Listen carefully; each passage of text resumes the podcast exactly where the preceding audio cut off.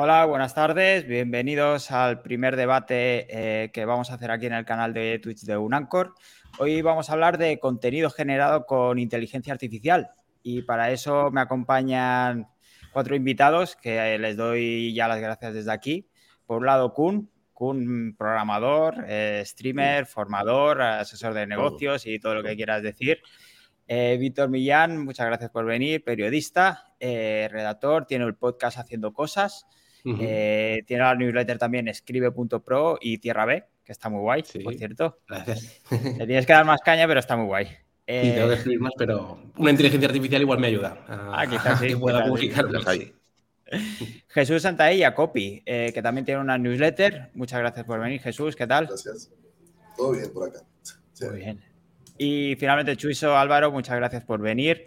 Eh, formador también, SEO, webmaster, streamer, eh, señor de Team Platino y un montón de proyectos más. Muchas gracias, Chuiso. Gracias, gracias a ti por invitarme. Pues eh, si queréis podemos empezar. antes comentábamos que no sabemos si vamos a ver realmente posiciones en contra o a favor, pero bueno, vamos a charlar un poco sobre contenido generado con inteligencia artificial, tanto texto como imágenes, según la experiencia de cada uno. Creo que puede salir algunos temas muy interesantes y me gustaría empezar preguntándoos qué uso le dais actualmente a, la inteligencia artificial, artificial para crear contenido. Solo contenido. Para crear contenido, sobre todo. Ah, bueno, joder, porque usarlo son todo, más para incluso análisis de datos y proyecciones. O sea, pero es que el texto, joder, es que si no me meter un fregado ya de inicio, ¿no? O sea, el, el, problema del texto de las IAS es la fidelidad.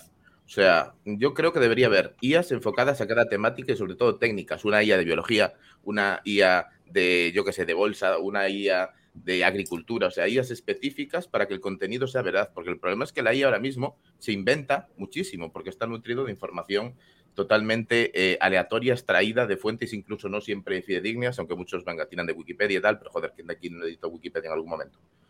Entonces, no sé, yo creo que mm, tendría que haber una especialización de IAS y tematizadas, o sea, más que venga a lo, a lo loco, porque al final vamos a llenar todo de información falsa. Sí, yo digo, la intro, ¿eh? Yo digo que, que, la IA, lo que pasa es que mucha gente piensa que la IA solo es para crear contenido, primero que nada, y la IA sirve para muchas cosas. O sea, la inteligencia artificial puede hacer muchas cosas que más allá de solo crear contenido. Y tiene razón lo que dice Kun, que para temas muy específicos no es tan funcional, creo que es un problema grande, sobre todo cuando hay fechas o cosas así, se lo inventan. O sea, hay cosas que no tienen nada de sentido, entonces por ahí necesitamos todavía un poquito más de desarrollo. No dudo que vamos a llegar pronto allí, pero poco a poco.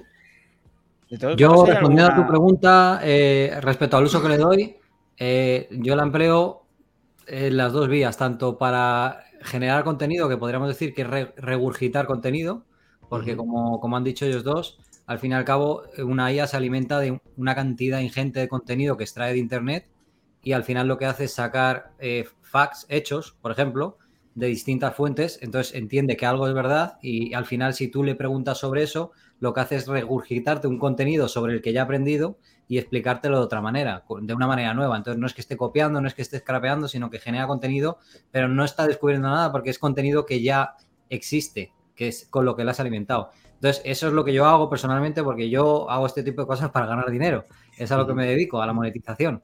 Eh, pero soy consciente de que esa es la parte más, más quizá más, más sucia o, o, menos interesante de la IA porque realmente, como estaban diciendo, hay otras funciones que son maravillosas y que van a marcar el futuro de la tecnología. Como por ejemplo, a muy pequeña escala, un uso que yo le hago, eh, categorización de contenidos. Eh, yo con inteligencia artificial, ahora eh, a mi nivel, estoy hablando al nivel al que yo puedo aplicar, porque evidentemente pues un científico o una profesión más elevada va a poder hacer cosas increíbles, pero a mi nivel, que es crear una web, yo soy capaz de meterle un listado de títulos para que, que voy a generar una web y le puedo decir que me identifique semánticamente ese título con una categoría, con una palabra clave. De manera que algo que yo anteriormente no podía hacer, que era, por ejemplo, categorizar 10.000 artículos, ahora con IA lo puedo hacer. y además a un nivel asombroso porque yo a lo mejor le doy un título que es em, ¿cómo puedo hacer si me siento extremadamente solo o si no tengo amigos? Y él es capaz de categorizarme eso semánticamente y de devolverme a lo mejor la palabra soledad, que sería una buena categoría para englobar ese contenido. Entonces, ese tipo de funciones de, que es en plan bulk, en plan big data, pues yo creo que es una de las, de las grandes de los grandes desconocidos, porque al final la gente se queda con el hecho de que puedes crear contenido masivamente o de que puede escribir por ti, cuando realmente creo que tienen muchas más utilidades. Sí, lo que, lo que ha dicho Chuiso es el gran uso que le están dando eh, los medios ya desde hace unos años y donde más dinero están poniendo, que es en el tema de recomendación. Bueno, y Amazon y todo al final funciona con recomendaciones de, inteligencia artificial de este producto te gusta, cualquier igual que los e-commerce, ¿no? Y en contenido eso sí que se, está, se lleva trabajando mucho tiempo. Y bueno, respondiendo también a tu pregunta, yo sobre todo he trasteado con temas de generación de imágenes, que creo que ahí sí que ha tirado un par de puertas bastante grandes. Ya se está hablando que, por ejemplo, lo que es toda la industria de, las imágenes de stock mm, se van a ir bastante, en poco tiempo se pueden ir al, traste, porque al final eh, tú eh, escribes y cada vez hay más inteligencias artificiales que son capaces de generarte una imagen que te sirve de recurso, ¿no? Y que incluso tienen hasta su propio estilo, etcétera, etcétera, ¿no? Y con respecto al texto, pues he hecho pruebas como todos. Yo no lo he aplicado, digamos, a, nada en concreto.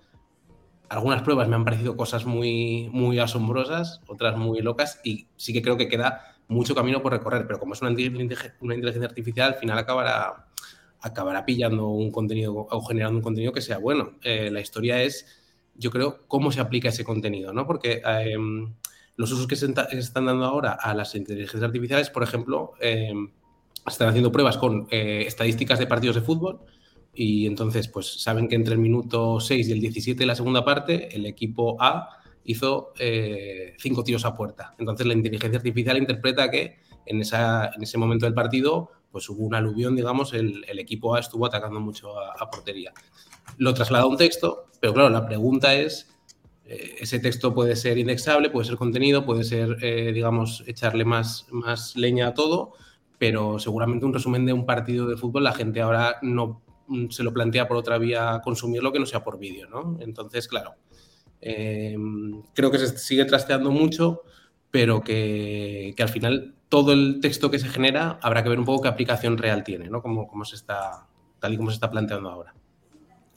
Creo que también ah, comentabas, abrías el melón de los vídeos y no creo que no tardaremos también en ver incluso resúmenes de partidos hechos con inteligencia artificial. Sí, que seleccione, digamos, los fragmentos y los, y los enlace él.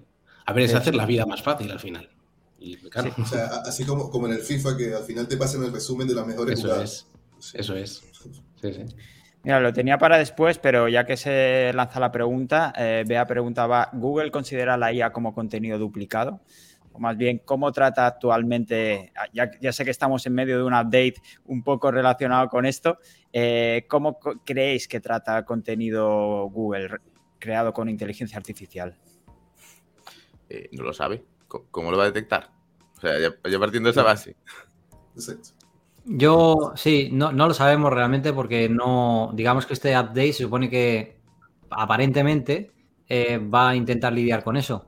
Pero yo basándome en el pasado, pues si no has sido capaz de lidiar con el contenido traducido, que tiene, que hay claras maneras o, patrones de detectarlo, porque muchas veces dejan footprints o, se utilizan expresiones o hay muchas maneras de detectar. Tú estás leyendo un contenido traducido y lo detectas fácilmente una persona. Entonces, imagínate, imagínate un algoritmo. Eh, ni es capaz de lidiar con el contenido scrapeado cuando tú scrapeas contenido de distintas fuentes de internet y lo mezclas eh, pues imagínate contenido generado por una IA que, yo a la gente le pongo delante un texto generado por IA, un, texto generado por una IA bueno, con un contenido evergreen, que es donde las IA se defienden bien, con contenido, no un contenido muy técnico, un contenido histórico o un contenido de un how-to, que ahí es donde patina un poco, porque las IAs tienen mucho que mejorar, pero el tema es que mejoran, ese es el problema, que cada vez mejoran más porque se les alimenta más y se les entrena más. Eh, yo no soy capaz, o sea, yo mismo no soy capaz de diferenciar un texto que me haya hecho un redactor eh, de los que yo suelo contratar para lo que yo hago con un texto generado por IA. Entonces, imagínate Google. Al final ellos están haciendo pues su parte de, este juego que es intentar lidiar con ello siempre con la mejor tecnología, porque Google tiene la mejor tecnología, pero también con la mejor propaganda, que es intentar pues educar a los webmasters a, pues, a que tengan miedo, a que sus webs pueden caer y todo eso. Pero vamos, yo no creo que sean capaces de, hay varias maneras en las que lo pueden enfocar. Pueden ir a la caza de brujas, que es directamente pues, intentar detectar todas las personas que están utilizando los servicios más populares de IA, intentan perseguirlos, pueden intentar hacer ciertas estrategias o truquillos para pillar a esa gente que está haciendo este tipo de webs, como yo, eh, pero no va a ser un buen camino porque en el pasado ya con la actualización de Penguin o de Panda hacían eso, hacían lo que es la caza de brujas, que es intentar perseguir a los blajateros o a la gente que hacía automatizaciones metiéndose en los foros de Black Hat, metiéndose en tal, pero eso se dieron cuenta que a largo plazo no era sostenible y se centraron en intentar mejorar su algoritmo para que fuese el propio algoritmo el que acabase filtrando todo ese mal contenido en vez de intentar perseguirlo. Y yo creo que ahora es lo que van a intentar hacer también, pero vamos, desde mi punto de vista tienen un problema muy grande enfrente. Y el tema de mm, eh, los contenidos firmados, los que tengan un autor, digamos, con cierto peso o que tenga una ficha de autor trabajada, ¿eso cómo lo veis? Porque también se pueden crear eh, autores por IA, ¿no? Una cara generada, eh, pillas varias referencias, creas unas cuentas en redes sociales y tiras hacia hasta donde puedas, ¿no? Con el tema. Yo, yo de verdad no creo que Google sea capaz de detectar ese tipo de cosas. Al menos no en el futuro cercano.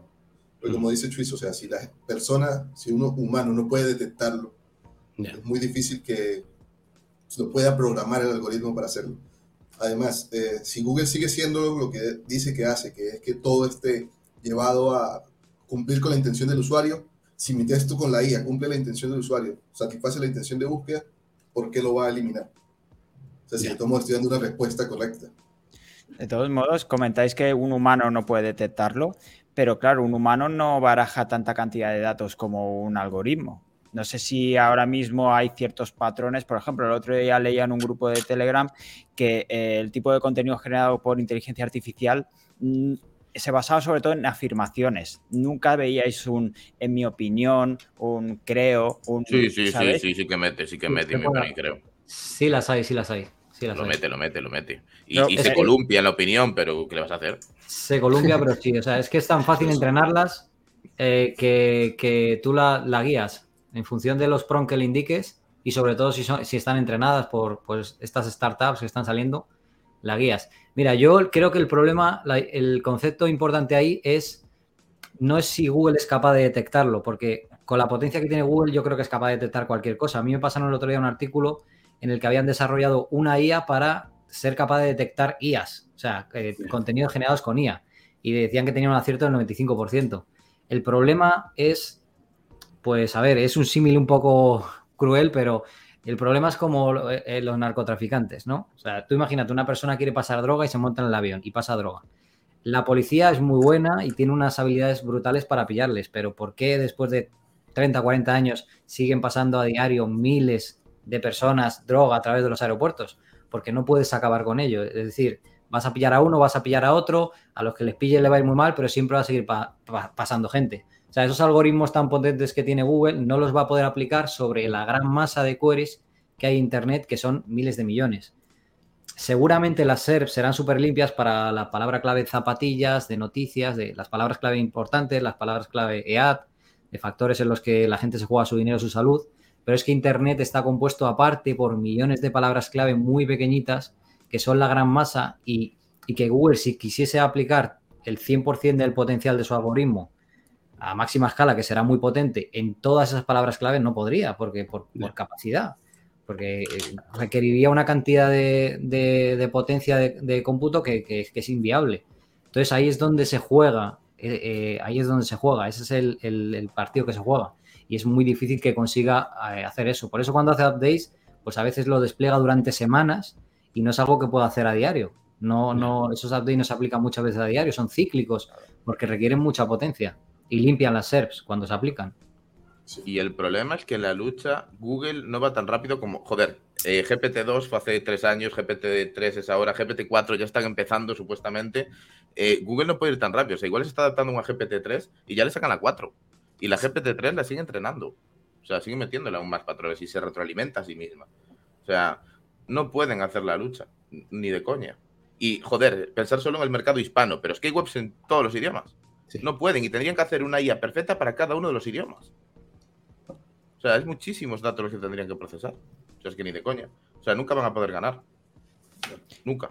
Aparte que tampoco tendría por qué perseguirlo porque, quiero decir, bueno, podemos eh, presuponer que la IA siempre se va a usar para generar, no sé, o sea, un texto generado por IA no tiene por qué ser malo, ¿no? La historia es que la IA sea lo suficientemente buena como pues eh, trabajar con reconocer, digamos, hechos como verídicos y ese tipo de cosas, pero no tiene por qué, no hay que partir de, o presuponer que, sea malo por defecto, ¿no? Se puede dar muchos usos que sean buenos y Google no tendría por qué vetar una información porque no fuera generada por, por un humano en sí mismo, ¿no?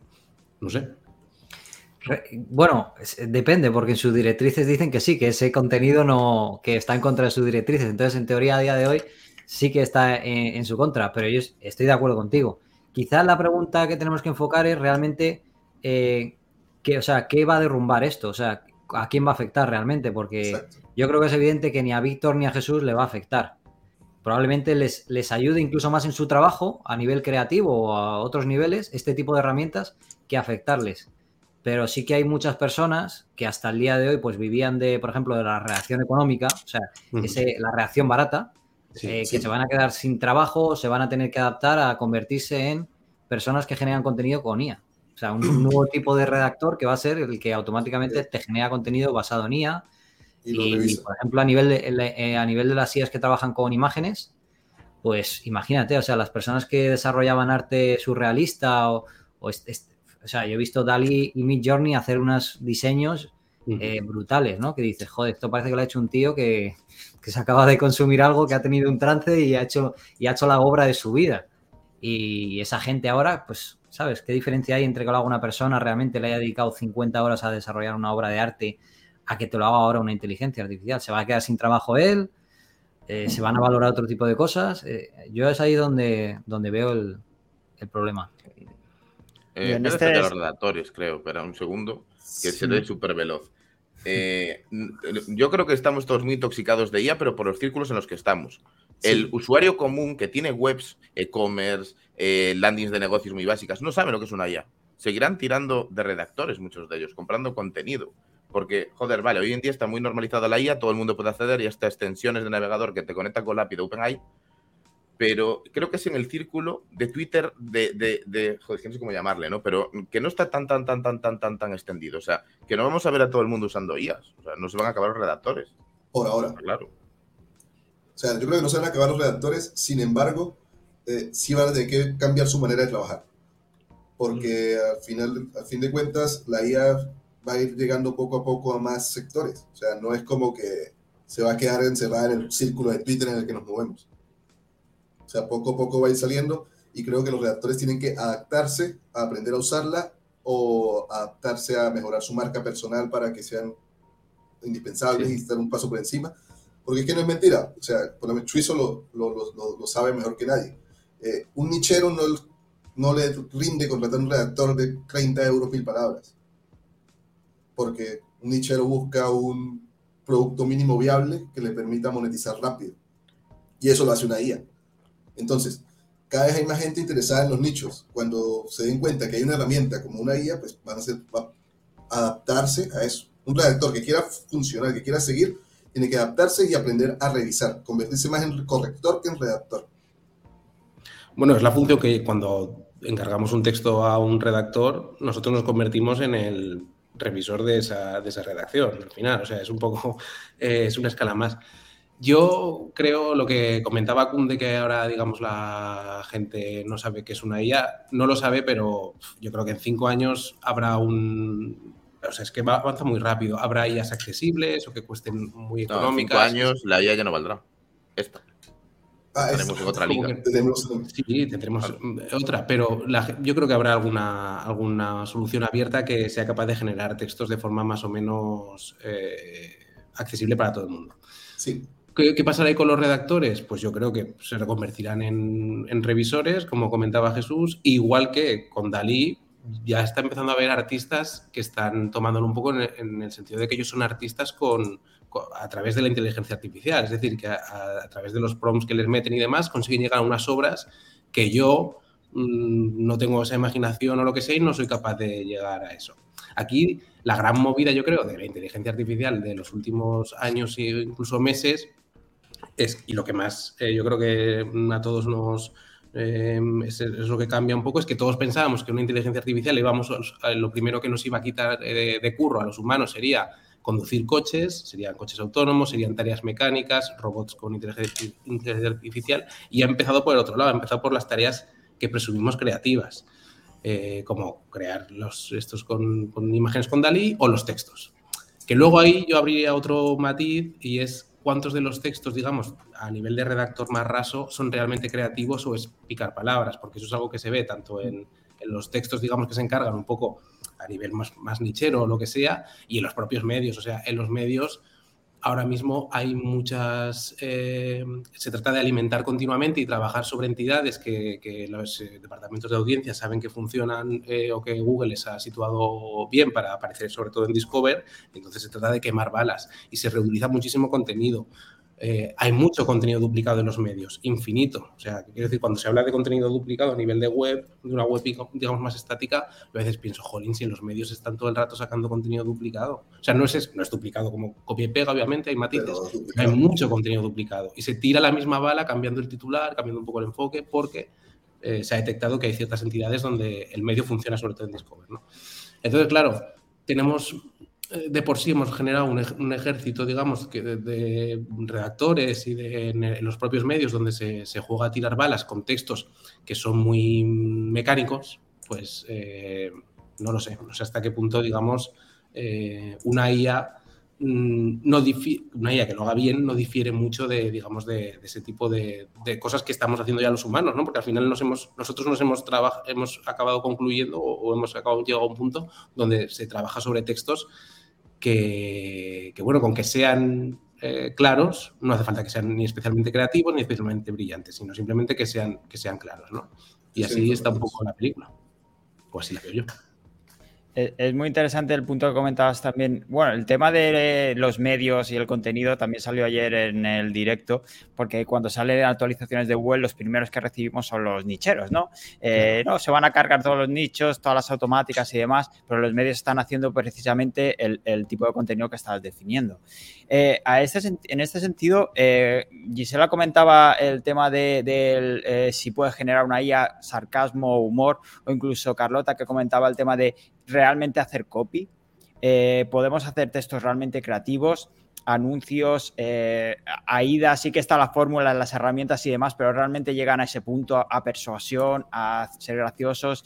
Eh, ¿No estamos ahí aún o se acercan? Quizás se acercan, pero yo creo que el buen copy no lo van a ser capaces de reemplazar. El buen. El, el de los hilos, dices. no, el buen copy que requiere una empresa, yo creo que de momento no pondría la mano en el fuego, diría que no, son capaces de reemplazarlo. Al menos yo no, no, es que tampoco he intentado hacerlo porque no es el tipo de funciones que yo busco, pero yo creo que no, no van a ser capaces de reemplazarlo.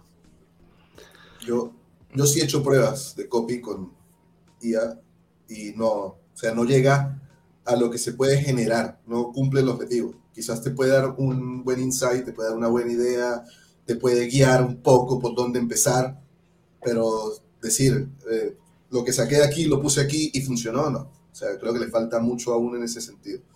Creo que ahorita la IA está para contenido evergreen. Y ya.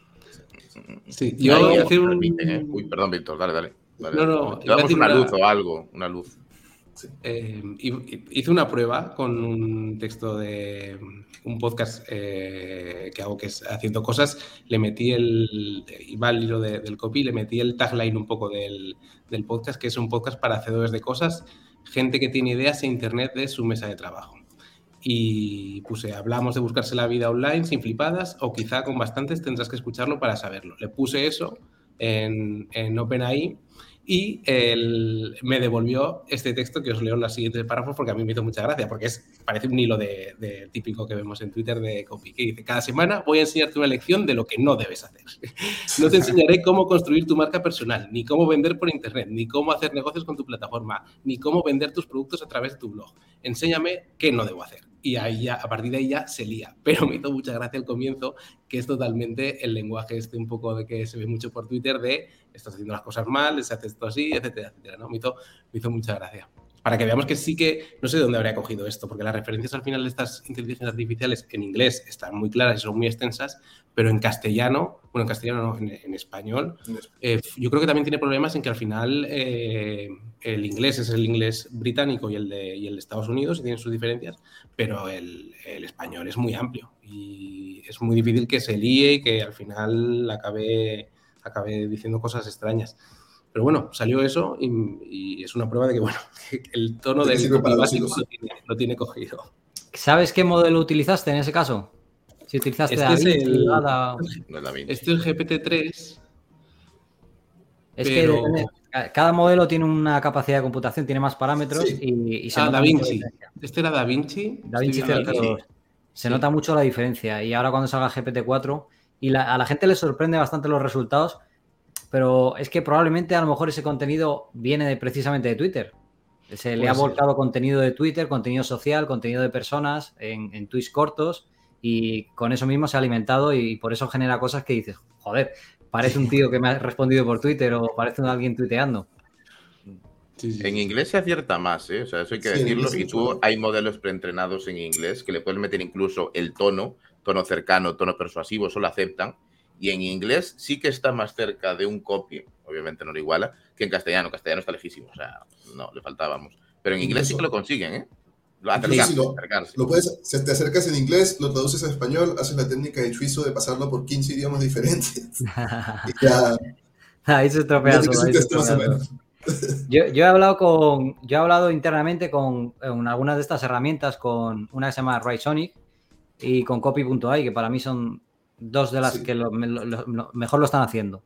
Em, y he seguido un poco, porque además copy.ai la conocí el año pasado, la estuve siguiendo, registré una cuenta y he seguido un poco cuál la línea de negocio que ellos han tenido, que eso se ve fácilmente porque, bueno, en función de todas las mejoras que van introduciendo las herramientas, ves un poco dónde ven ellos que realmente está el mercado. Y la realidad es que el mercado ahora mismo, más que en la parte de agencia, la parte de marketing, la parte de copywriting, realmente está en los SEOs y en los webmasters. O sea, es la gente que se está dejando el dinero. Aparte, de todas estas herramientas ahora funcionan con planes de precios que, van en función del, tokens o de palabras. Es decir, no te dan planes ilimitados. Incluso los que daban planes ilimitados como copy.ai los ha quitado ya porque se han dado cuenta de gente como yo que lo automatiza y claro, eso se paga por consumo. Porque ahora mismo las IAS son caras. Pese a que hay mucha competencia en el sector, son caras. Eh, el aumento de competencia entre distintas herramientas va a hacer que los precios bajen. Es más, incluso ahora ha salido este update y lo primero que ha hecho OpenAI ha sido bajar los precios a un tercio, va a bajarlos casi un 70%, que para mí es una declaración de intenciones. Eh, eh, pero estas herramientas, y a mí me lo han dicho personalmente por privado, me han dicho, nosotros sabemos que ahora mismo el núcleo fuerte del negocio está en los SEO. Y me lo han dicho así. Han dicho, punto número uno, por eso la herramienta va por consumo, porque pocas personas de agencias nos van a contratar para mejorar las descripciones de los productos de su e-commerce, porque son tareas muy puntuales. Y ellos han dado cuenta que realmente el que se deja, pues, pues como yo, que me estoy gastando mil dólares al mes en, eh, en, IAS, eh, gente que quiere, que quiere generar masivamente contenido. Entonces, por eso te digo que el problema yo lo veo de cara a Google. A ver, mi predicción, que no me gustan las predicciones porque normalmente me equivoco, es que, es, eh, que este avance de las IAS va a marcar el fin de los nichos, como los conocemos ahora, el fin de la monetización del contenido tal cual lo hacemos ahora, que es llenar Internet de mierda, eh, no solo nosotros, también los medios, todo el mundo, porque al final, tal y como funciona el algoritmo, consiste en intentar indexar contenido hacia ciertas temáticas, hacia ciertas palabras clave o entidades, indexarlo, conseguir tráfico y monetizar ese tráfico. Así funciona ahora mismo Internet. Eh, entonces, eso tarde o temprano Google va a tener que cambiarlo por, el avance de tecnologías como esta. Entonces, pues igual que en el pasado se han perdido un montón de trabajos y de profesiones que se hacían manualmente y que ahora lo hacen máquinas y la gente se queda sin trabajo, pues los nichos van a acabar desapareciendo tal cual los conocemos ahora. Eso es lo que creo yo. Que esto que parece algo genial para nosotros, para los nicheros, va a acabar suponiendo el fin de los nichos como se conoce.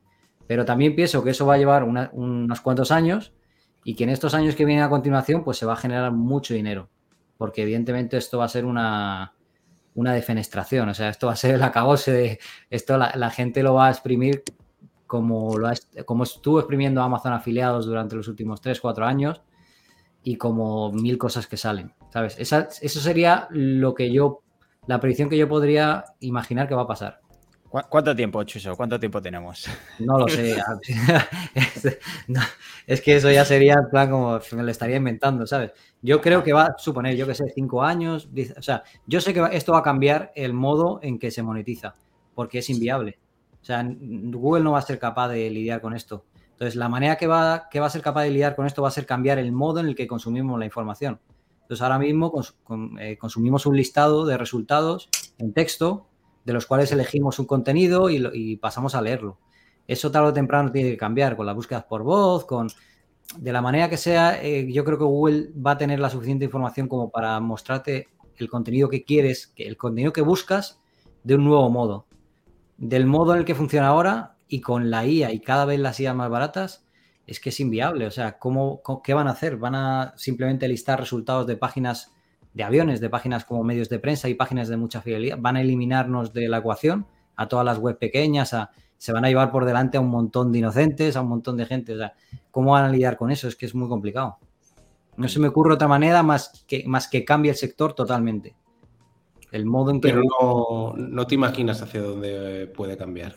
Puede, salir, que, los nicheros emigren hacia otros buscadores. O sea, se acabe Google. O sea, Google no se va a acabar. Sí, pero... lo veo muy complicado. Yo siempre he tenido una idea en mi mente bastante cachonda que es eh, que Google, que, y, probablemente ya lo podría hacer, va, a acabar siendo un Tinder. Es decir, eh, ahora mismo Google te tiene que ofrecer 10 resultados, ¿no? Ahora son más, en, realidad son 500, pero el 80-90% se va a los primeros 10 resultados. ¿Por qué? Porque no sabe exactamente lo que estás buscando. Yo creo que dentro de muy poco Google será capaz de darte con una fiabilidad del 90% el resultado, o sea, la información concreta que está buscando. Ya sabemos que lo hace porque para eso están los snippets. Los snippets ya resuelven gran parte de las búsquedas y te responden sin tú ni siquiera tener que entrar a una página web. Nos eliminan de la ecuación. Pero si siguen mejorando un poquito más, van a ser capaces, pues imagínate, de que tú busques eh, qué es un dinosaurio y en vez de salirte un listado con 10 resultados, te salga uno solo y si no te gusta, tú hagas como en el Tinder, tacatá. Vayas desplazando hasta que encuentres el resultado que te guste. ¿Este resultado te ha gustado? Pues en vez de hacer, haces match. Y con el match, pues te empieza a mostrar resultados más relacionados al resultado que te ha convencido y que lo entrenas. tu intención de búsqueda. Algo así sería cambiar diametralmente el modo en el que funciona el buscador ahora y probablemente pues cambiaría diametralmente el modo en el que funcionan los nichos, la manera en la que los webmasters monetizamos los nichos, los webmasters, o sea, los webmasters, por decirlo, la gente que genera contenido siempre va a existir porque Google lo necesita. Pero el modo en el que nosotros monetizamos y el modo en el que, nos muestra es lo que tiene que cambiar.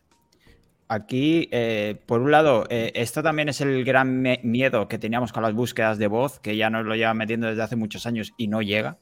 Y, por otro lado, eh, un comentario que, que, veía por aquí, Google vive de ads y eso elimina su negocio. Lo meten dentro del resultado joder, te, pondré un iframe, vete tú a saber. O sea, claro, forma siempre hay. Eh, eh, va a poder monetizar. mientras tengamos esto, mientras tengamos estos dispositivos y ellos sean Android y ellos sean. Eh, o sea, de, YouTube te pone un video de 5 segundos antes de mostrarte el resultado. Efectivamente. o te muestra un resultado que es publicidad y que, y que devuelve la intención de búsqueda. Mm. ¿Pero crees que hay una competencia real en las IAS actualmente? Porque al final tanto Jasper, Sonic, eh, Copia y todas las derivadas que hay, eh, el 90% de su producto es el mismo porque es eh, OpenAI. Usan OpenAI. O sea, el 90% lo comparten. O sea, solo es el 10%. pero es, oficial, o sea, ellos oficialmente dicen que usan OpenAI. Porque son millones de euros, no, podrían, no podrían. O sea, tienen un capital riesgo detrás increíble que, son millones de euros. Tú no entrenas una IA con 20.000 pavos, como dicen por ahí algunos puedes meter un modelo, optimizarlo, pero joder, que una gráfica de mierda para eso ya 12.000 euros mínimo, las Tesla P1000 y todas estas, o sea. ¿Y cuál es la diferencia entre herramientas entonces? Eh, ese 10%. El, modo en, el modo en que entrenan sus... Bueno, yo creo que es que no son tan distintas.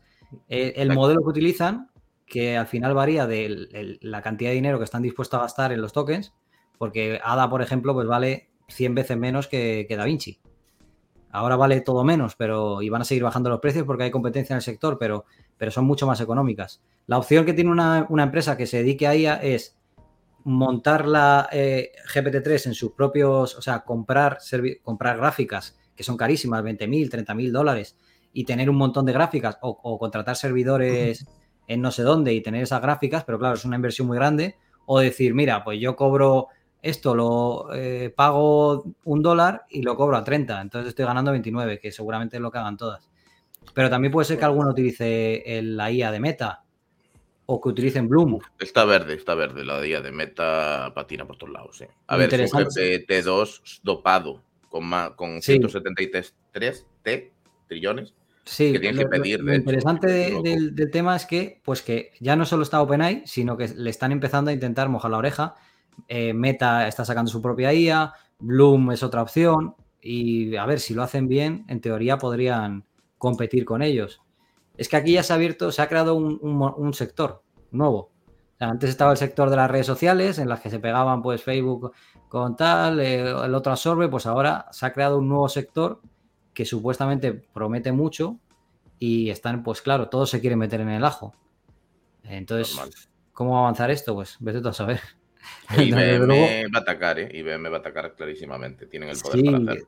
Claro, todas las, todas las em, eh, compañías que tienen pues facilidades, capacidad de computación o, muchos dispositivos o que pueden, pues claro, se meten porque al final esto es computación pura.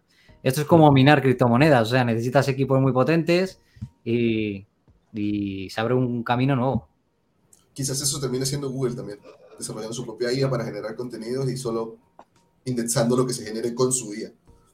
Uf, eso ya, Yo, yo lo he pensado, digo, o sea, ¿cómo, por qué, o sea, Google está afrontando esto? Porque lo afronta, o sea, lo lleva afrontando muchos años. Yo creo que el Natural Language y, y, todas estas tecnologías que tiene a nivel de algoritmo emplean IAS. Pero no sé cómo lo afronta exactamente, o si, o si está a favor, si está en contra. No. En teoría, las directrices, e, ellos dicen las directrices que no quieren contenido generado por, de manera automática. Yo creo que eso que plantea la IA.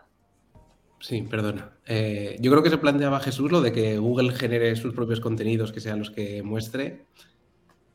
Al final acabaría haciendo que los usuarios de Google, digamos, sí que fueran a buscar otras alternativas, ¿no? Porque, quiero decir, Google al final mm, todo su valor lo, ha generado a través de, ser una especie de biblioteca o de puerta de entrada de Internet, ¿no? Entonces, claro, si solo muestra ya sus resultados, mm, la gente yo creo que sí acabaría saliendo de Google. ¿no? Yo, creo que no, porque lo que pasa es que nosotros lo vemos desde el lado de creador de contenidos, nichero, gente que cobra de Google. Pero a nivel usuario normal, que solo necesita responder su búsqueda, es muy útil. Puede ser. Claro, entonces Google, ¿qué va a hacer? Se va a ahorrar un dinero que no nos va a pagar a nosotros los creadores mm. y van a seguir teniendo ingresos por publicidad. Eh, Google necesita alguien echarle la culpa cuando algo sale mal. Pensar eso también. O sea, ahora cuando damos el resultado, la responsabilidad no es suya. Ellos van, perdón, venga, te lo desindexos y tal. Pero ahora la culpa es del medio que lo publica. O sea, esa, esa baza siempre van a necesitar. No van a jugársela porque aparte va a ser sesgada sus intereses políticos, económicos y derivados. Y ahí sí que movería el usuario sí o sí. Porque no le están dando la opción al usuario de buscar su joder, el resultado que, joder, al final el humano busca resultados para reforzar sus creencias. O sea, oh, mira, esto dice exactamente lo que yo pienso. Le estás quitando esa parte porque no todos pensamos igual y tenemos mismas creencias. Entonces Google no va a generar contenido masivamente para todos, ni de coño. Lo veo muy imposible.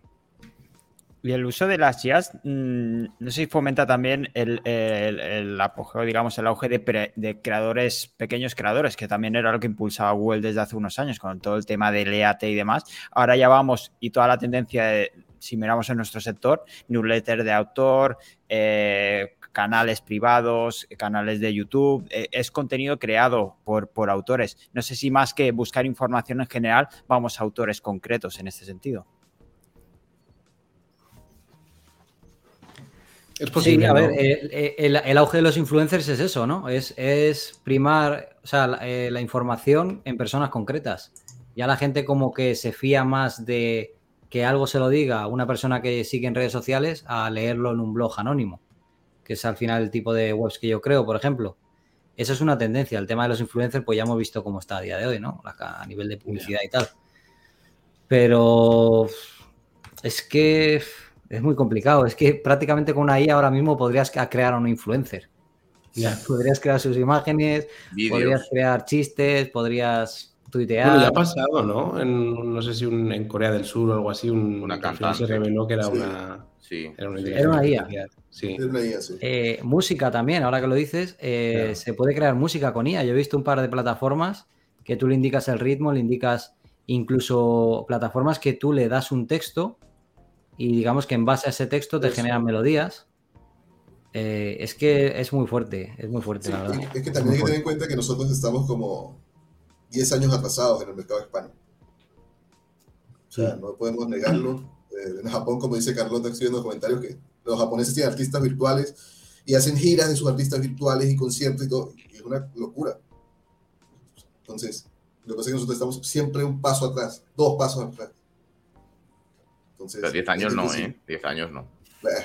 Bueno, 10 años, 10 años en IA es como 10 años en blockchain, que son como 100 años en el mundo normal. Claro, este es el uso que conocemos ahora, el de redacción, pero joder, la gran industria y la industria mediana del e-commerce lleva haciendo predicciones de compras con IA desde los últimos 5 años, 6, de, uy, este cliente va a comprar este día, le mando el cupón antes, eh, ¿qué stock necesito? Uy, este producto es estacional. Eso la empresa ya se usaba, o sea, ahora solo que fue el boom público de las IAs. Pero ahí ya usándose a nivel español en la industria del comercio eh, bastante. ¿eh? el, big, Data en el fútbol se utiliza hace 5 o 6 años. Claro, sí.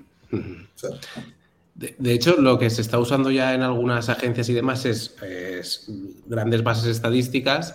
Pues tú cuando te puedes a, tratar, por ejemplo, datos del Instituto Nacional de Estadística aquí en España, quieras que no, aunque te descargues, lo pases por un Excel, te hagas tus propias tablas, etcétera, etcétera, para mirar cualquier tipo de, digamos, de tendencia, al final partes de unos sesgos. Pues, por ejemplo, en Reuters eh, leí hace poco que estaban pasando todas esas bases de datos por inteligencia artificial y ellos sacaban como, la inteligencia artificial sacaba como unos titulares. Entonces, digamos que les daba correlaciones entre estadísticas que un ojo humano igual sacaba pero igual no se acaba porque venía ya con un sesgo de decir, voy a encontrar que como baja la población está pasando esta otra cosa, ¿no? Pues la IA decía, hostia, ha bajado esto un 20% y a la vez ha bajado un 15% esto otro.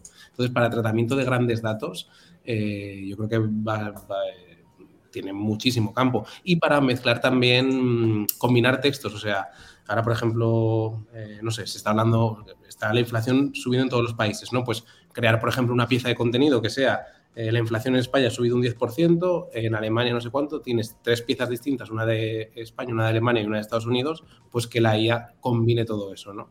Eso son cosas que, ya se están usando y que lo que que habrá que ver un poco, digamos, la, continuidad que tienen, pero, pero ahí están. Y, la gran, yo creo que el gran cambio sobre lo que comentaba Kuhn, de, que ya lleva eh, mucho tiempo usándose, es que ahora nos está tocando la, la pata creativa y creo que ya se sacó el típico titular de que una IA había escrito una novela, etcétera, etcétera. Al final, si tiene que coger, es, que o sea, el modelo es, es, es, muy simple y a veces muy complejo. Si se fija en un montón de autores que han funcionado, cómo construye ciertas frases o ciertas construcciones, pues sacar una novela de puta madre al final, ¿no? Y que será, si es un thriller, por ejemplo, que siempre cumple unos patrones y una forma de escribir inspirándose en X autores, al final un ordenador lo acabará sacando, ¿no? A base de mezclar historias. Mm, eso quitará, eso hará que la gente compre eh, novelas eh, en el aeropuerto antes de coger el avión de, una IA.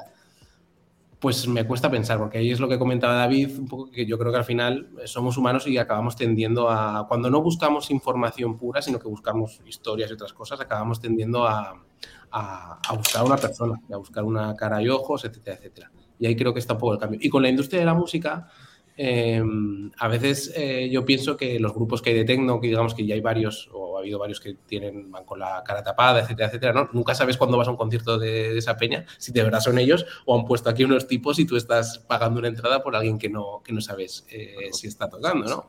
Entonces, pero bueno, al final en la música, como en, digamos en los textos más creativos, eh, es una industria de los sentimientos y ahí cuesta pensar que una que como humanos vayamos a comprar algo que ha hecho una máquina, ¿no? Porque creo que ahí nos puede interpelar menos. Es un poco lo que yo pienso dándole vueltas a estos temas, saliendo ya del tema, digamos, más de generación más mecánica y demás. Y con, sin embargo, con Dalí y con temas de imágenes, lo que creo es que las imágenes sí que interpelan algo más porque sí que tienen esa capa humana. Es decir, los prompts los mete un, pues, alguien, un diseñador, un artista, etcétera, etcétera, y acaba generando algo que la IA por sí sola de momento no es, no es capaz de crear. Y sí que tiene ese componente humano que creo que, le acaba dando valor al final. Sí, eh, de la misma manera que antes una página web se programaba desde cero, eso con pilota, ¿no? Y ahora la gente usa WordPress y usa tecnología. Yo sigo usando a medida, ¿eh? Por favor. eh, pues eh, o igual que antes las cosas se hacían de manera manual y ahora son procesos, automatizaciones y tal, pues en esto está pasando lo mismo.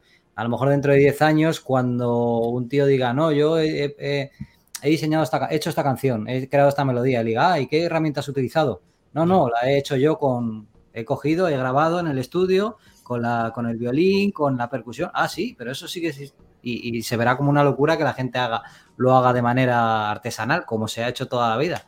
Eh, lo mismo con la, con, la, con la pintura, probablemente, ¿no? Se quede como algo residual la gente que pinta con realmente como se ha pintado toda la vida, lo que para nosotros ahora es lo normal.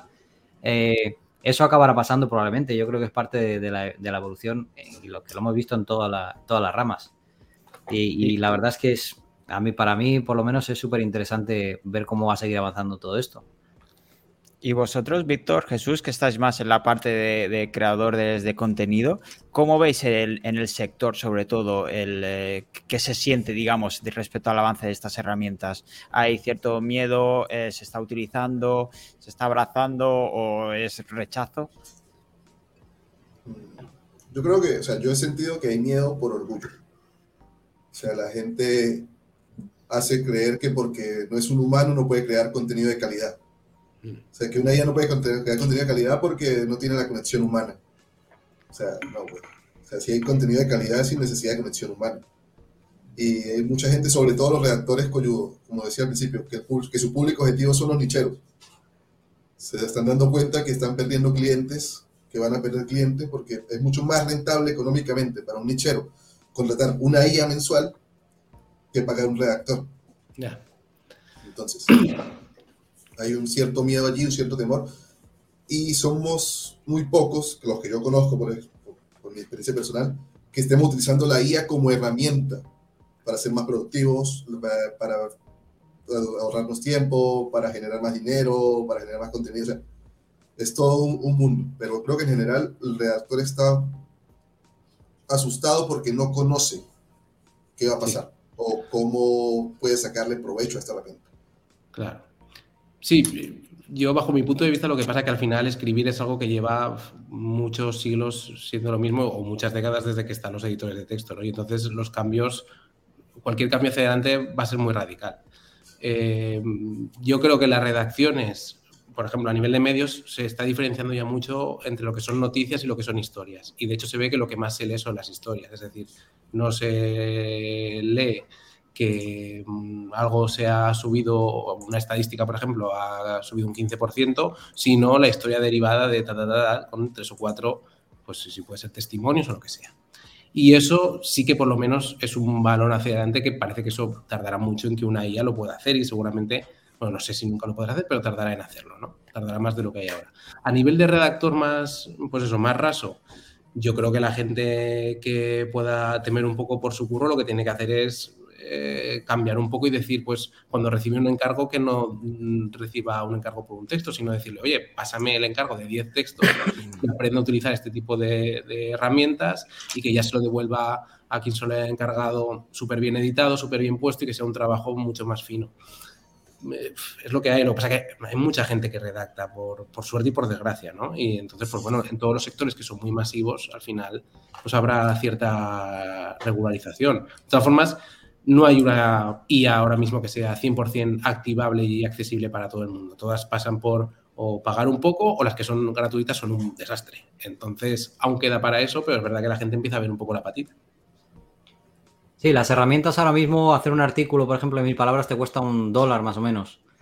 Un redactor económico, que es una profesión que yo creo que va a desaparecer, eh, ahora mismo te cuesta el típico redactor michero, eh, pues te cuesta a partir de los 4 dólares. He visto gente que ha pagado mucho menos y tal, pero a partir de los 4 o 5 dólares por artículo. Eh, entonces yo creo que esa profesión es, o sea, es, una de las muchas profesiones que se va a perder, como se han perdido muchísimas en el pasado con ese tipo de cosas, ¿no? Cuando llegado, cuando apareció Uber y Cabify y tal, los taxistas decían y tal, pero es que no puedes poner tapar el sol con un dedo. O sea, lo que vaya a aparecer es va a arrasar y en este caso esto va a arrasar. Entonces ellos o se adaptan a los nuevos trabajos que saldrán, que estarán relacionados con la IA, porque me imagino que saldrá, pues yo qué sé, gente que se dedique a SEM o que se dedique a publicidad eh, em, empleando herramientas IA o saldrán nuevas profesiones, es, evidente. Pero ese tipo de trabajos que eran manual, muy manuales y de generar contenido en masa y tal, van a desaparecer. O sea, esa gente que, se haga la idea que va a desaparecer porque yo lo, consumía, digamos, y ya no lo estoy haciendo. Porque he encontrado un reemplazo que lo hace de manera automática y más económico. Entonces, eso, eso que lo den por hecho. Es que no se carga la profesión realmente, sino el intrusismo. O sea, la, barrera de entrada a la redacción es cero. O sea, cualquier persona puede ponerse a redactar y seguro que algo vende. O sea, no es gente ya formada que leyó muchísimo, que tiene una ortografía perfecta porque los ordenadores nos ayudan a eso, ¿no? Entonces yo creo que se va a cargar el intrusismo en la profesión de redactor. O sea, eso que es lo barato, efectivamente. Y entonces va a fomentar que los redactores buenos de verdad, los que están documentados, puedan seguir creciendo sin que haya ese intrusismo alrededor y ese miedo de, uy, contrato a este, no, pero es que igual me vende una mierda porque empezó a redactar ayer. Joder, ¿cuánto leemos en Twitter de, hazte redactor hoy mismo? Vete a tomar por culo, estudia antes un poco, fórmate, especialízate en un campo. Es, venga, no, vamos a entrar y a tomar por saco, ¿no? Eso es lo que se va a cargar. Sí, va a reforzar el periodismo real. el periodismo real, el periodismo real lo va a reforzar, igual que el arte también. El arte real, o sea, el arte real de calidad lo va a reforzar, porque va a ser tan fácil generar contenido con inteligencia que, o sea, no es que lo vaya a reforzar, sino que lo que esté hecho a mano, lo que tenga un autor real y sea demostrable, va a tener como un cariz más interesante, porque vas a poder decir, no, no, esto es una obra, no es una obra generada por inteligencia artificial, es una obra real, hecha a mano por X persona. De igual manera que ahora puedes comprar una mesa en el IKEA y vale cuatro duros, pero cuando en tu casa tienes una mesa que ha tallado a mano hace 80 años un, un carpintero tal, pues eso tiene como un valor implícito porque está hecho a mano, ¿no? Pues probablemente pasa lo mismo con el, con el arte, con la música. O quizás se pierda y ya no nos interesa el valor hecho a mano. Hmm. No lo creo, porque somos seres, somos humanos. Sí. O sea, yo, eh, lo que veo es que, eso no creo que suceda. Creo que, que lo hacemos más como por orgullo. No, no queremos aceptar que una máquina puede hacer algo que nosotros hacíamos hasta hace seis meses pero no quiere decir que la máquina no pueda hacerlo. Porque, por ejemplo, está que no, que nadie va a querer comprar una novela hecha por una IA. ¿Cómo sabemos que la escribió una IA? Si nadie dice. O sea, hace, el año pasado en España se ganó un premio una mujer que eran tres hombres. Y nadie supo nada hasta que ellos lo dijeron. Seguramente veamos algo tipo capítulo de Black Mirror de X premio de tal, que al final era un hombre y, acabó siendo una IA. Eso y quizá lo veamos, ¿no? Sí. Pero bueno, pero cuando se desvele, yo creo que sí, o sea, cuando la gente sepa que una novela ha sido escrita por una IA, seguramente, bueno, es lo que quiero pensar, que por eso, por ese factor humano acabará yendo al libro que ha escrito una persona. Y lo digo así, pero a la vez pienso que Netflix ya cada vez genera más series hechas con que hay guionistas detrás y toda la pesca, pero que están hechas con unos patrones de decir, pues va a funcionar una serie donde salgan adolescentes, que les pase esto, que luego pase esto, etcétera, etcétera. Entonces no lo sé. Eh, no lo sé, ya veremos. Va a estar interesante, eso sí, eso seguro. Seguro. Y además de contenido en, texto, ya estamos viendo algunos medios grandes también utilizando imágenes generadas con inteligencia artificial, sustituyendo, yendo sobre todo a imágenes de stock, las, típicas de siempre. ¿Creéis que son pruebas o lo iremos viendo? ¿Está, ya para, para, eso, para aprovecharlas o se nota demasiado que son eh, generadas así? Eh, yo lo que te puedo decir es con las pruebas que he hecho, eh, yo no lo estoy aplicando en mi sitio. Yo las imágenes hago lo que se hace siempre, que es el scrapping, ¿no? Buscar imágenes por internet, incluso modificarlas y tal. Lo que me ha resultado curioso, que entiendo que tiene que ver quizá con el copyright, es que tú cuando le, metes un prompt para que te genere una imagen de Cristiano Ronaldo, las caras están como difuminadas. O incluso cuando le pides una imagen tipo stock, eh, personas debatiendo, empresarios debatiendo en una mesa las imágenes están como deformadas. Y me da la sensación de que al final, pues como se está alimentando de millones de imágenes que hay por internet, mm, para no caer en copyright, probablemente sea, porque me parece raro que no sea capaz de, generar una, facciones de una cara, pues entonces como que pixela o deforma las caras de alguna manera. En cambio, en otras IAS, cuando tú le pides que te genere un señor mayor con la mirada perdida, o sea, algo muy artístico, te genera una cara perfecta, con unas facciones perfectas, y, me sorprende, eh, pues que, a veces digas, mm", a, veces te hace algo que dices, joder, parece una obra de arte, y otras veces te hace algo como que dices, es un poco como deforme.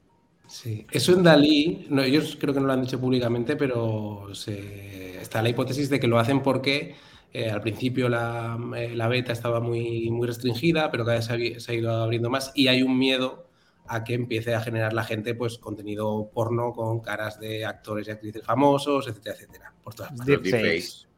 Entonces, eh, por eso sale ese tono ahí que parece como que todas las, caras están difuminadas, porque tienen una herramienta tan potente que, de hecho, pues eso se comentaba que era, lo iban sacando tan a cuenta gotas, porque está ese peligro que seguramente en algún momento llegue, ¿no? Y claro, eso, eso está mm. ahí.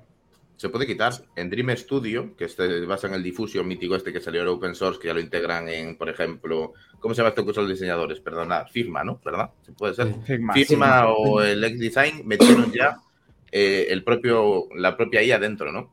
Pues tú puedes meterle antes de la ejecución de donde hace el sampleo, quitar esas barreras para censurar cosas sexuales, se le puede quitar ya. Yo creo que es la primera que permite hacer eso. Hasta ahora siempre hubo límites, pero esto yo Yo por lo que había visto en memes y tal, eh, pensaba que mi Journey también era eh, no tenía censura de ningún tipo, por lo que había visto, que era como más, más eh, vi como comparaciones entre Dolly, que supuestamente es la más censurada o la que más cuida el hecho de que se pueda generar, y Mid Journey, y a veces te ponía una imagen, pues te ponía como un, tío haciendo así, en el otro lado un tío ahí como medio yonki, ahí como medio demacrado, para ciertos prom, como indicándote pues un poco que era la comparación entre Disney, ¿no? Y, yo qué sé. Sí. Sí, sí, sí. Pues el Diffusion, eso se le ha pasado por algo el triunfo. O sea, como ellos lo sueltan open source y nadie va a investigar mucho por detrás, pero joder, OpenAI de Dalí sí que tiene un equipo detrás, se sabe quiénes son, Midjourney también. Pero te dijeron, venga, open source, luego nos inventamos un usuario de, de, GitHub, hacemos los commits como anónimos y yo no lo he programado. O sea, es la estrategia perfecta. Entonces ahí ya le metes, de hecho es una línea que se puede meter incluso en, Google Colab, los que tengáis el Pro, podéis explotarlo incluso casi a 1000 por 24, 1024 por 1024 y ahí sí que podéis quitar esa censura de todo. O sea, todas las censuras las eliminas. Es una locura. Sí, es un peligro también, pero poder puede, no digo el open source. De todas formas, el estilo que tiene Dalí, que es un poco así como si fuera, como si hubieran pintado la cara un poco así como impresionista. Por ejemplo, lo que comentaba David o, preguntaba del uso de, estas imágenes en medios, en Hipertextual, que es uno de los medios con los que colaboro, se están usando porque mm, te sales, digamos, del uso de las imágenes de stock, que al final, pues muchas mm, están muy bien, pero hay otras que no están tan bien, y da cierto tono o cierta apariencia, digamos, bueno, para según qué artículos puede tener sentido y también es capaz de generar algunas imágenes que no vas a encontrar en ninguna eh, fotografía de stock, pues de casos, pues eso, tú puedes poner al final con el prom jugar a crear situaciones que, no, que no existen y se han sido recreadas con, imágenes de stock que, están, que son interesantes.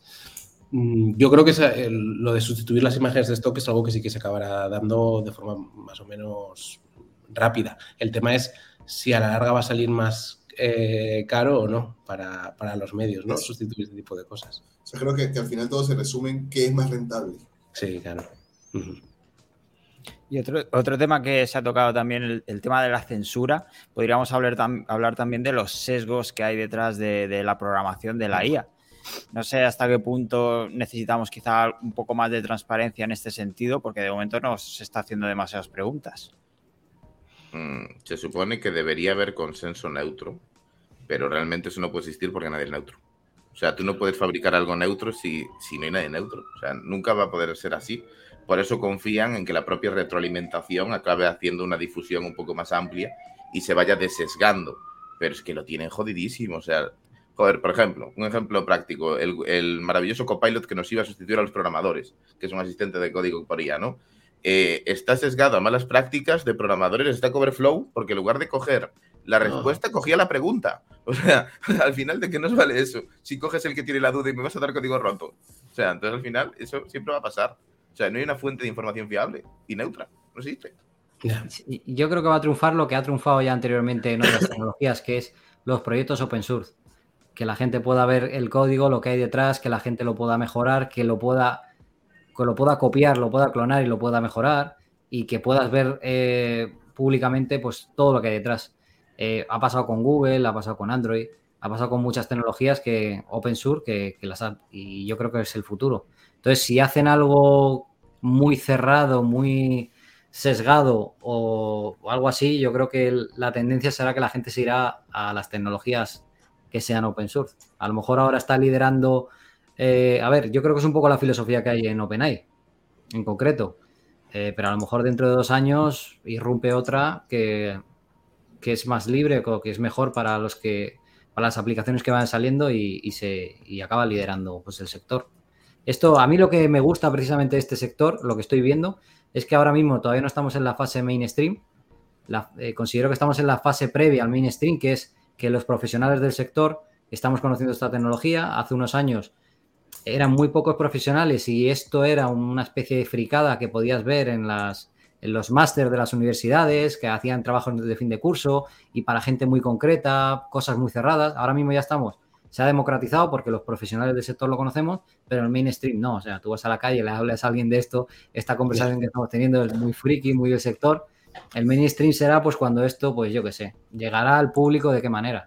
Pues a lo mejor hay una aplicación que acaba siendo el futuro, que es tu cibernovia o tu novia IA o tu novio IA, que va a ser automáticamente que la gente va a tener su pareja en el móvil a través de una IA que va a ser entrenada que vas a hablar con ella, que le va, a ser como tú quieras tu pareja, va a conversar contigo, va a conocer tu vida, va a tener la personalidad que tú quieras. Ese es un ejemplo de, una aplicación de una IA para el público mainstream, para todo el mundo, y que puede, puede ser el futuro perfectamente, ¿no?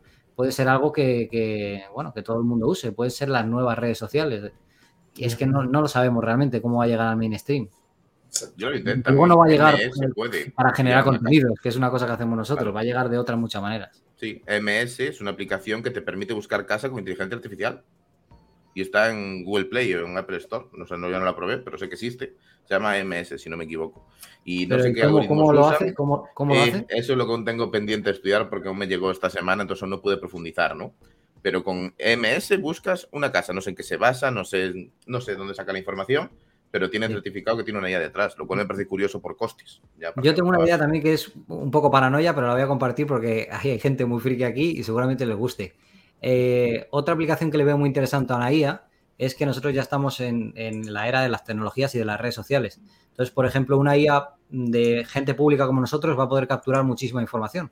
De mí, por ejemplo, pues desde el año 2013 o 2012 que empecé a publicar online, va a poder recoger una cantidad infinita de, entrevistas, vídeos, contenidos que yo he escrito, mi forma de pensar en redes sociales, streams, o sea, una cantidad de información que podría procesar para, imagínate, el día de mañana cuando yo fallezca, una IA pueda eh, intentar emular mi personalidad o la manera en la que yo hablaba o en la manera en que yo me comunicaba con las personas, con, por ejemplo, mis hijos, a través de una herramienta que además me replique a través de un diseño 3D, de manera que pues esto es muy de ciencia ficción, pero yo creo que es totalmente posible. De, hecho, perdona, Chus, ayer comentábamos precisamente en el directo de ayer que contábamos una noticia que una persona lo habían hecho ya. En un funeral habían hecho un chatbot y estaba la persona fallecida contestando a los asistentes del funeral. Y dándole las gracias por ir, que es más fuerte todavía. sí, sí. bueno, probablemente tenga algo de trampa eso, eh, porque claro, ¿qué responde realmente? Pero eh, eh, el concepto es increíble, ¿no? Que si eres capaz de alimentarlo con todo el contenido que hay sobre ti, eh, luego probablemente sea capaz de, no, evidentemente no vas a ser tú, pero va a ser algo muy parecido a lo que eras tú. Yo creo que eso ya está desarrollado. Sí, eso ya está. Sí, sí, yo creo que se puede hacer. O sea, si no se ha hecho ya, se puede hacer. Lo esperando el momento de soltarlo o algo así. Y, y ese es un tipo de. Es una de las aplicaciones que sería mainstream y ese tipo de cosas creo que es las, que realmente va, a haber un cambio de paradigma la, inteligencia artificial. Yo sé hace unos meses. Eh, realmente no, no escribimos en redes ni internet todo lo que pensamos. ¿No? Eso es verdad. O sea, hay veces que se nos para para que digo, pongo esto y nos funan, ¿no? Entonces, eh, no sería. O sea, sería tu parte pública. Sí, yo creo que se podría llegar a hacer la parte pública.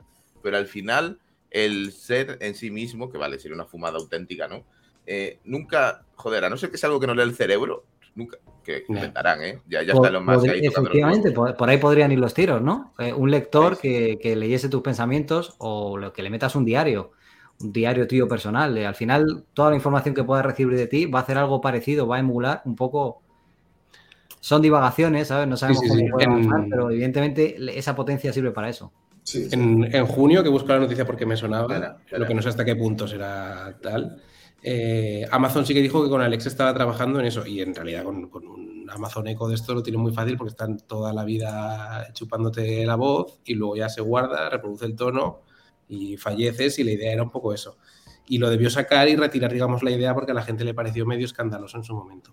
Pero es que es eso, es con un altavoz que te está escuchando todo el rato, ahora a mí me está escuchando, pues eh, si me pasa algo, eh, mañana puede reproducir mi voz más o menos y, construir, digamos, un lenguaje más o menos parecido al mío con, con todas las grabaciones que tiene.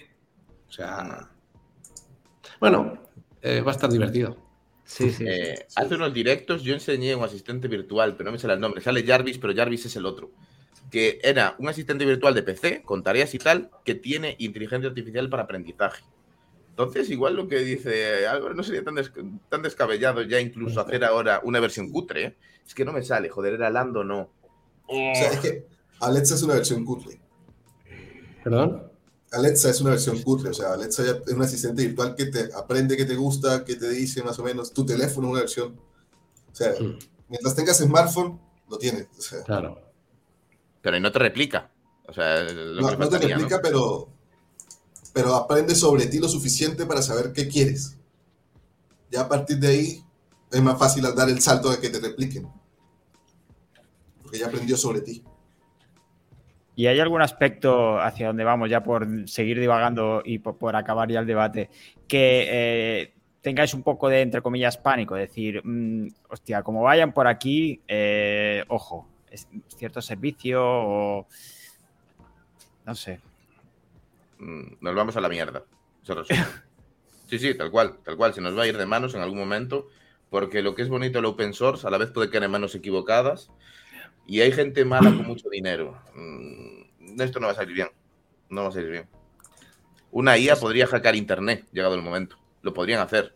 O sea, ya han intentado hacer IAs que revienten el SHA-256 de Bitcoin. Ya lo están intentando. O sea, empieza a dar un poco de, vale, sí, las IAs muy bonitas, pero depende de donde lo enfoques, puede ser una gran liada. Y el problema es que el ser humano siempre piensa antes mal que bien. Sí.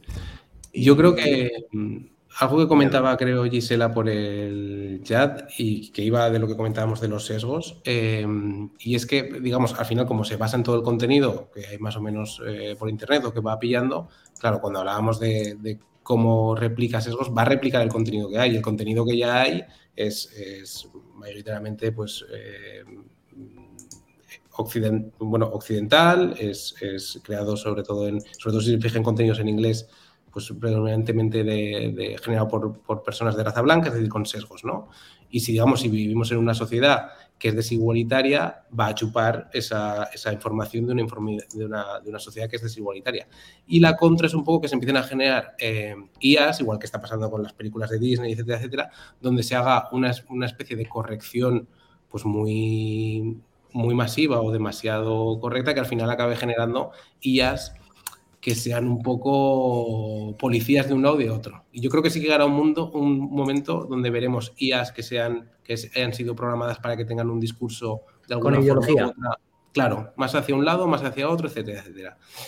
Creo que eso sí que lo acabaremos eh, viendo y claro, eh, eso ya crea, mm, le das el potencial con, digamos, con predefinido hacia un lado sea cual, sea a una máquina que al final es capaz de, generar contenido, de hacer mil historias, etcétera, etcétera. Eso yo creo que al final es una herramienta, esto es como todo, eh, pues le acabaremos dando malos usos, seguramente. Hasta dónde lleguemos con esos malos usos ya, ya lo veremos. Para mí, o sea, para mí hace mucho más sencilla la manipulación a partir de las IAs que lo que es ahora. O sea, manipular la masa es relativamente sencillo. Con una IA va a ser más sencillo aún. Entonces, creo que es un peligro al que estamos expuestos pero no por eso creo que haya que cortarla. O sea, creo que es el desarrollo que se viene, hay que desarrollar, hay que evolucionar, pero y tener mucho cuidado, supongo. O sea, no, hay, más que hacer. Pues ya la última pregunta, ya también nos salimos un poco, pero me ha parecido curioso un hilo que leí esta mañana sobre el impacto que puede tener esta tecnología en, en la educación porque hemos, eh, se ha comentado otras veces el copyright de los textos y, si, o de las imágenes, es nuestro, de, o de la IA y tal, pero eh, ¿y si un alumno, por ejemplo, entrega un texto generado por ella en, el colegio, en las, universidades y demás? Si nosotros ni Google lo puede detectar, ¿cómo lo van a detectar los profesores? Yo, yo voy a ser muy breve. Yo creo que eso es un ejemplo perfecto, o sea, lo que ejemplifica, porque he visto ese ese hilo es que el sistema educativo actual pues está desfasadísimo. Entonces el problema no está en que alguien pueda hacer eso, el problema está en que hay un profesor que pide ese tipo de tareas a los alumnos eh, cuando yo creo que la enseñanza, o sea, yo creo que simplemente es un ejemplo de que el sistema educativo, ese sistema educativo, igual habría que actualizarlo un poco en, muchos conceptos, ¿no? Y pedir, pues, salir un poco de, esa, de esas clases de un profesor hablando y 30 personas ahí haciendo como que escuchan, ¿sabes? que ah. actualmente sigue siendo así el sistema educativo. Eh, también sea más activo y más dinámico. Es recoger contenido y vomitarlo igual, como los redactores. Sí, claro. Sí, yo, yo, opino igual. O sea, hay que no eliminar el sistema educativo, sino evolucionarlo. Darle una vuelta. Con el vago, qué, gran web. Sí, a todos nos ayuda. Pues bueno, chicos, eh, no sé si queréis comentar algo más o algún último apunte eh, que nos lleve más hacia Matrix o Terminator, como comentaba Kuhn, que nos va, las máquinas nos van a ganar a todos. Yo quiero decir eh, que la IA no sirve para hacer hilos en Twitter. Sí, sí que sirve, sí que sirve, sí que sirve. Lo hace muy bien. Pero depende del hilo. Y Chuizo desbloquea los hilos. Pues nada, chicos, muchísimas gracias por pasaros. Eh, muchas gracias, Kun, Víctor, Chuizo y Jesús. Muchísimas gracias. Y gracias a, todos por lo que habéis estado por aquí. Eh, voy a ir metiendo lo de la cámara, lo de la pantalla y demás, que soy novito en esto de Twitch. Así que nada, muchísimas gracias chicos y nos vemos el miércoles que viene. Eh, volveremos a, comentar la newsletter y el jueves tenemos otro debate de contenido un poco más humano. Eh, muchas gracias a todos y, nos vemos pronto. Un saludo. Gracias. Chao. Hasta luego.